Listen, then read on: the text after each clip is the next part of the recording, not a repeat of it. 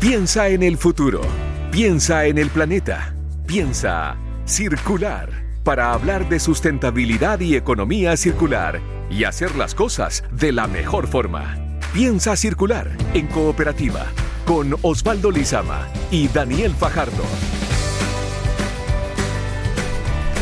Muy buenos días, sean todos bienvenidos y bienvenidas a un nuevo capítulo de Piensa Circular aquí en Cooperativa. Les saluda Osvaldo Lizama y conmigo, como casi todos los sábados, se encuentra el maestro circular, maestro de la sustentabilidad, el periodista Daniel Fajardo. Daniel, ¿cómo ha estado la semanita? Bien, Osvaldo, muy, muy buena la semana. Aquí esperando que se acabe agosto. Te veo contento porque estamos ya casi pasando agosto. Sí, pues para uno que es harto más viejo que tú. Queda una semana así todavía, no cantemos victoria. no cantemos victoria. Pero septiembre es peor a veces. Sí, es peor. La alergia. Los que somos alérgicos. Y el carrete. Sufrimos bastante, sí, y el carrete también. A ver si pasamos. Entonces, eh, último sábado de agosto, partimos de esta manera. Piensa circular aquí en Cooperativa. Piensa circular en Cooperativa es una presentación de WOM.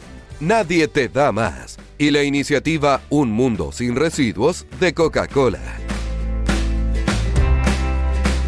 Y en este capítulo de Piensa Circular sabemos sobre una metodología circular para reciclar el litio de las baterías telefónicas. Además, eh, vamos a hablar con la Fundación Chilenter sobre su importante aporte a la sostenibilidad y el reciclaje de aparatos tecnológicos. Y para terminar, en el Consejo Circular para la Casa, voy a darte algunos trucos, Osvaldo, para acelerar el compostaje. Oye, me has hablado de cómo hacer compostaje y ahora vamos a acelerarlo. Acelerarlo. Mira, sí. buen dato, me quedo atento entonces. Sustentabilidad, reciclaje y buenas prácticas. Piensa circular en cooperativa. Coca-Cola busca devolver a la naturaleza el 100% del agua que utiliza en sus procesos y sus bebidas. Es por eso que apoya la recuperación de los humedales en Alto Tarapacá, la reforestación del Jardín Botánico Nacional de Viña del Mar y en el Cajón del Maipo. Conoce más de estas iniciativas sustentables en coca-coladechile.cl. Osvaldo, con una mano en el corazón, ¿cuántos celulares viejos tenés en tu casa ahí en el cajón, en el velador? Tengo dos. ¿Dos? Dos, Bueno, sí. poquísimo. Pero Yo creo que estáis más, bajo el promedio. Es que los otros los he vendido. ¿Y monitores, por ejemplo? ¿O, o notebook que ya no ocupáis? Regalé el que no ocupaba. No, si Ah, soy una persona totalmente consciente. Soy una persona circular. consciente. Bueno, si nos ponemos a pensar cuántos artefactos tecnológicos ocupamos al día, no terminaríamos nunca de contar. Imagina, Osvaldo, la cantidad de basura que producen esos equipos. Bajo ese cuestionamiento es que nació la Fundación Chile Enter hace ya 17 años. Yo me acuerdo que era un niño cuando estaba reporteando y conocí Chile Enter. Eh, Chile Enter eh, tiene el concepto de economía circular para las comunidades digitales. Ese es su lema, ya que justamente buscan fomentar la educación y uso social de las tecnologías para así no llenarnos de basura electrónica. Y para contarnos más de esto, tenemos nada menos, primera vez que tenemos a dos invitados de lujo Sí. en este estudio, a don Sergio Cerda, encargado de sustentabilidad en Chile Enter, y Damaso Lugo, encargado de comunicaciones. ¿Cómo están? ¿Cómo- Daniel, Osvaldo, buenos días. ¿Cómo están, Sí. muchachos? Sí. Gracias por la invitación a, a Piensa Circular. Gracias a ustedes. buenos días, muchas eh, gracias, Daniel. Por venir a, a este programa a conversar sobre un tema eh, que hasta hace algunos años no era tan importante, pero ahora, como lo decía Daniel, uno empieza a ver la basura eh, electrónica que empieza a acumular en la casa y se vuelve un problema real. ¿Cuál es el trabajo que hacen ustedes ahí en Chilenter específicamente? Eh, ¿Cómo es la recolección de esta basura electrónica y qué se hace después con, con los materiales eh, que, que recolectan? Eh, Sí, mira, eh, tal cual decía Daniel, la fundación ya lleva 17 años de, existencia y el objetivo de por qué se crea es poder disminuir la brecha digital. Entonces, en ese sentido, nosotros eh, priorizamos lo que es la reutilización de los equipos electrónicos, principalmente computacionales, para volver a reintegrarlos a- al, al- al mercado, alargando así la vida útil de lo que en un principio era catalogado como un residuo, pero que sin duda, sin duda alguna eh, puede continuar y generando beneficio e impacto social y de integración a distintas comunidades, colegios, organizaciones sociales, etcétera. A mí se ocurren millones de preguntas, porque eh, en el fondo el tema de la, de la basura electrónica, o sea, no necesariamente lo que hacen ustedes tiene que ver con eh, desarmar y, y- y hacer o, o mandar los minerales a otras partes, que también eh, es parte de eso, sino que los recondicionan para volver a utilizarlos, ¿no es cierto? Pero, eh, ¿qué hay del tema de la obsolescencia programada, de los aparatos? ¿Cómo se pueden recuperar? ¿Realmente quedan bien para, para utilizarlos con las actualizaciones correspondientes, etcétera? Hay, hay que aclarar algo primero, muchachos. Eh, el reacondicionamiento, lo que hacemos en Chilenter, reacondicionamos. ¿Qué reacondicionamos? Solamente computadores. Lo demás, eh, celulares, router, impresoras, teclados, etcétera, eso va directamente a nuestra línea de reciclaje. En, estamos en nuestro mes aniversario, estamos de cumpleaños y por eso también Feliz agradecemos, cumpleaños. agradecemos, cumpleaños. agradecemos su, su invitación porque justamente en estos 17 años llegamos al computador 100.000 entregado a colegios de todo Chile, que es un hito muy importante. ¿Y cómo hacemos para recuperar estos componentes y para contestar tu, tu pregunta, Daniel? Bueno, todo lo que entra a la planta de tecnología, absolutamente todo se desarma. Y ahí podemos ver qué sirve para ir al área de reacondicionamiento y lo que no cumple un estándar deter- determinado o simplemente está dañado va di- directamente a nuestra área de reciclaje y ya sea a un área de reciclaje nacional o como comentabas a el área de reciclaje donde exportamos componentes y circuitos electrónicos. Y en ese sentido, muchachos, ¿cómo se hace la recolección eh, de estos aparatos eh, electrónicos y cuáles son las condiciones que tienen que cumplir los aparatos para eh, poder ser eh, utilizados por ustedes, trabajados por ustedes o no hay ninguna condición? Con que tenga las piezas correctas funciona. Eh, mira, la recolección de di- distintas formas, o sea, las empresas u organizaciones públicas pueden hacerlo de manera directa, llevan sus equipos a la planta de Chilenter previa coordinación. Eh, hay veces que nos solicitan a nosotros que podamos hacer los retiros Mm. y también algunas otras organizaciones han optado por implementar eh, puntos verdes, donde también nosotros vamos a hacer el retiro. Y la otra alternativa son campañas, campañas de recolección de, de residuos eléctricos y electrónicos. Ahora, eh, nosotros no ponemos ninguna eh, limitación para recibir equipos electrónicos. Ya. O sea, obviamente nosotros tenemos un listado, pero independiente de la condición en la que pueda estar tu computador, tu pantalla, nosotros no vamos a hacer ese filtro. El filtro es dentro de los procesos internos, en donde nosotros vamos a determinar qué vamos a poder recondicionar Claro. y, y qué va a tener que pasar directamente al desarme para posteriormente eh, eh, reciclarlo.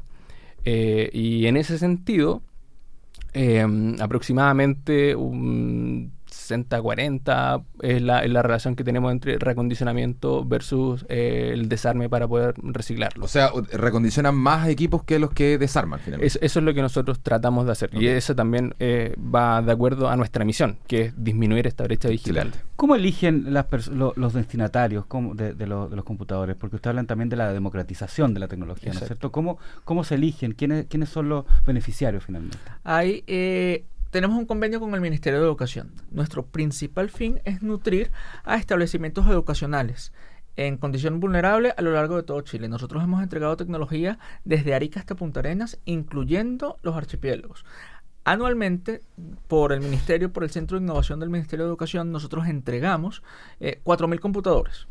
Ellos hacen el filtro, nos pasan el listado y nosotros entregamos la tecnología a esos computadores. Esto no quiere decir que otro tipo de organizaciones sociales o colegios fuera de ese listado no vayan a recibir tecnología. Diariamente nos llegan entre 30 y 50 solicitudes a la planta para eh, recibir equipos construidos y diseñados por Chilenter. A ellos también, dependiendo del stock que tenemos, le vamos entregando tecnología Y esa tecnología se entrega de manera gratuita, me imagino. ¿cierto? gratuita. Excelente. Oye, muchachos, eh, en, lo- en lo último, en la última década, eh, la mutación del computador de escritorio al notebook eh, ha sido bastante grande. Ya muy pocas personas tienen eh, computadores de escritorio. Eh, ¿Cómo ha sido el- el- ese, ese proceso para ustedes de cambiar, de adaptarse del formato de escritorio, que era mucho más fácil de desarmar, tenía mucho más piezas, a un notebook que es más de un uso personal, eh, quizás tiene un uso más limitado porque dura un poco menos, es un poco más frágil el computador? Eh, mira, en ese sentido, eh, eso lo, lo podemos ver principalmente como las personas naturales. Nosotros, cuando vamos al comercio, siempre optamos o estamos optando por un notebook porque es mucho más práctico. Pero a nivel de empresa, eh, no hemos visto mucho, mucho eh, ese, Ah, ese, ese impacto. Eh, y, y de hecho, em, bueno, actualmente el, el convenio que tenemos hoy con el Ministerio de Educación, estamos entregando un 70% computador de escritorio y un 30% eh, notebook. Ah, sigue eh, eh, predominando ahí el, Sí. el escritorio. Muy sí, bien. el escritorio y eso se debe también a que las empresas Mm. también mm, es mucho lo que ellos nos están entregando en cuanto a equipos de escritorio y lo otro que también respondiendo un poco la pregunta anterior de, de Daniel sobre la obsolescencia programada eh, Bueno, si bien eso existe, el recambio de, a nivel institucional de estas empresas, por ejemplo, bancos, es súper acelerado. Entonces, los equipos llegan prácticamente como nuevos o por lo menos con una calidad o un estándar súper alto para lo que puede requerir un colegio o una organización social. Así que en ese sentido también nosotros tratamos de aprovechar eso al máximo. Ahora, ustedes dijeron que también, dejemos el recondicionamiento a un lado, sino a, lo que es la reutilización, ¿no es cierto? O, la, o, la, o el reciclaje. Acá hay un concepto que yo prefiero que lo expliquen ustedes, que es el de minería, ¿no es cierto? Este, minería ciudadana, que también se le ha dicho, que ustedes tengo entendido que lo hacen. ¿Me puedes contar un poco de qué se trata y, cómo funciona y finalmente eh, eh, cuál es el destino de estos minerales? Claro. Eh, a ver, el, concepto de la, de la minería urbana eh, o minería secundaria también tiene que ver con que eh, dentro de productos que están dando vuelta en el mercado ya una vez se transforman en, desechos, hay contenidos de materiales o, metales que tienen un valor significativo y que pueden ser reincorporados al, al mercado.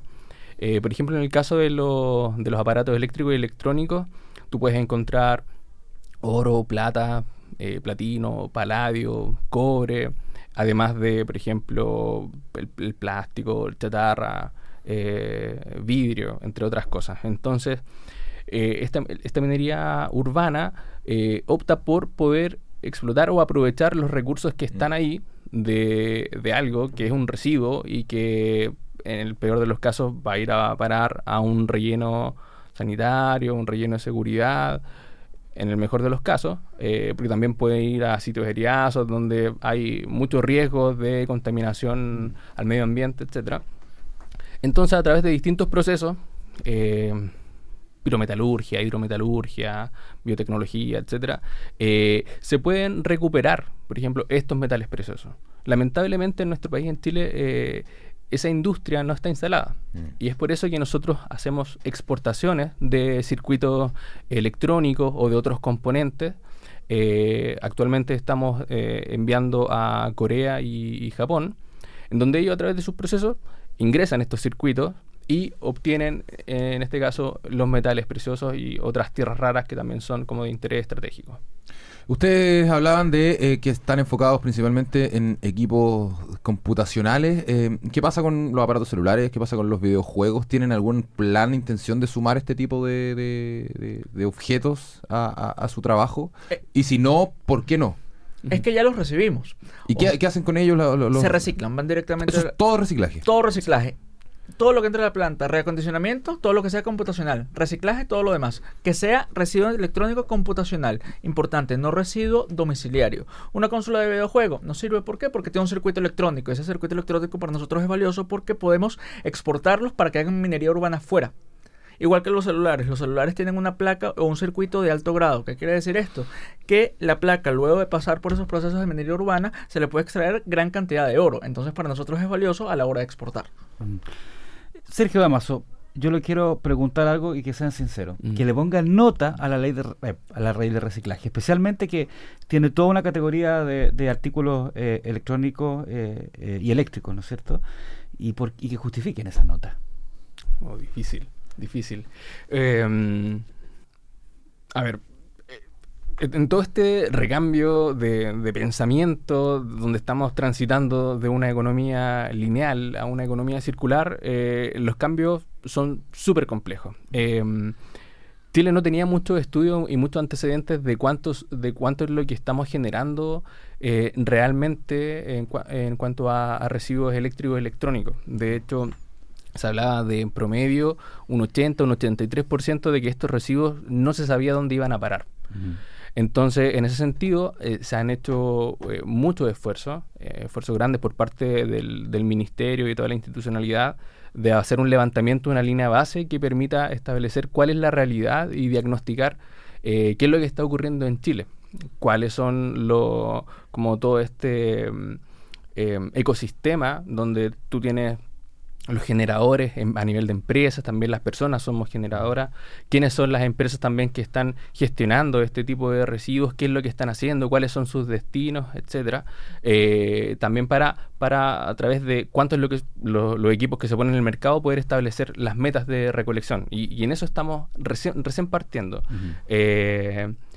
Yo creo que podríamos ponerle eh, un 6 en ese sentido por todo por todo el esfuerzo. profe que- que generoso. se- Aprobando, sí. sí, Aprobando, mira, to- todos estos cambios que son positivos, yo creo que hay que poder eh, valorarlo, sin, sin duda alguna, porque vamos a terminar mejor de lo que de lo que ya estábamos y, y tenemos que seguir avanzando y transitando hacia una economía circular. Sergio Cerda, encargado de sustentabilidad de Chilenter, y Damaso Lugo, encargado de comunicaciones de Chilenter. Muchas gracias por estar aquí en Muchas Piensa gracias, Circular, sí, conversando sobre su trabajo muy importante que pareciera ser el futuro del reciclaje. Súper importante. Muy, muy importante. Muchas gracias por estar acá. Gracias. No, a ustedes, No, muchas a gracias. Gracias por la invitación. Chao. Para discutir los temas que hacen girar al planeta, piensa circular. Que recicles tu forma de pensar nos importa. Trae tus celulares, tablets y cables a los puntos de reciclaje WOM y puntos limpios Sodimac. No estás solo. WOM, nadie te da más. Lo hablamos hace instantes, Daniel, esto de la minería urbana, eh, algo que parece ser el futuro, porque eh, viviendo ya en la era de las actualizaciones, eh, los aparatos tecnológicos quedan obsoletos súper rápido. Así es. Eh, y dentro de ellos están, por ejemplo, la batería de los teléfonos, donde, eh, como nos comentaban nuestros amigos de Chilenter, se encuentran varios metales que pueden ser reciclados. Hay una metodología circular para reciclar el litio de las baterías y todo nos cuenta en la nota el periodista Mariano Reyes.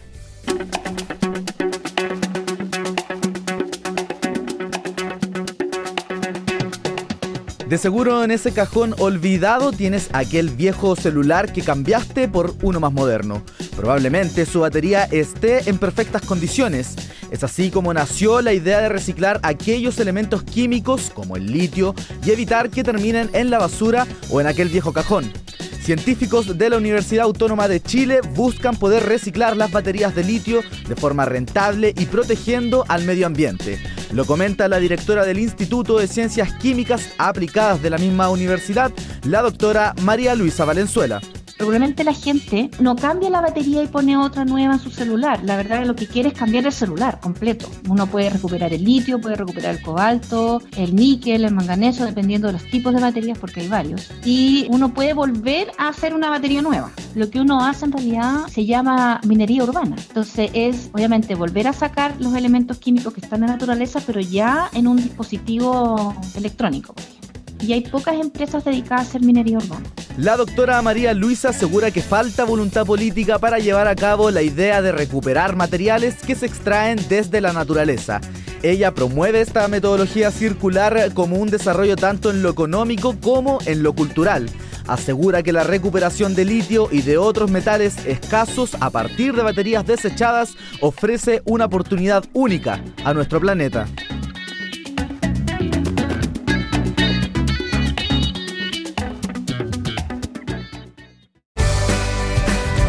Datos para hacer de este mundo algo más circular. Consejo Circular. Osvaldo, se acerca la primavera, aunque ya parece primavera porque está todo florecido, ¿no es cierto? y hay mucha gente que comienza a mejorar la tierra para las plantas y jardines. Pero ¿qué pasa si aún no ha hecho compost o a ese compost le falta todavía para descomponerse? Osvaldo, te traigo unos trucos para acelerar el proceso de compostaje. Ilumíname, Daniel. Está bien, te voy a eliminar. Primero, cortar y triturar lo más posible lo que estés desechando para darle menos trabajo a los microorganismos y a los gusanitos, ¿no es cierto?, de comerlo y procesarlo. Algo que parece lógico. O sea, darle una papilla para a los mi- orga- Claro, organismos. claro.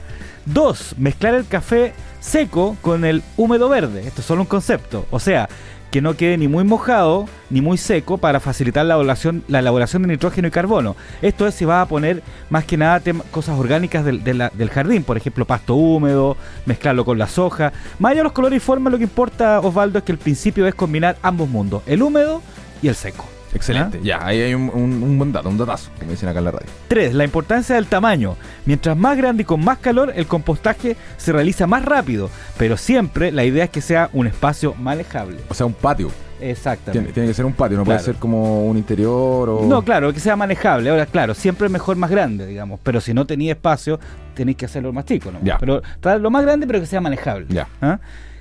Cuarto, agua, la clave. Siempre el agua es la clave. Siempre hay que estar echándole agua, pero sin pasarse. Como cuánto, cuánto crees tú, Daniel? Yo creo una vez al día echarle agua. Ah, una vez al día, Una vez regar una día, plantita sí, ya. sí. Muy bien.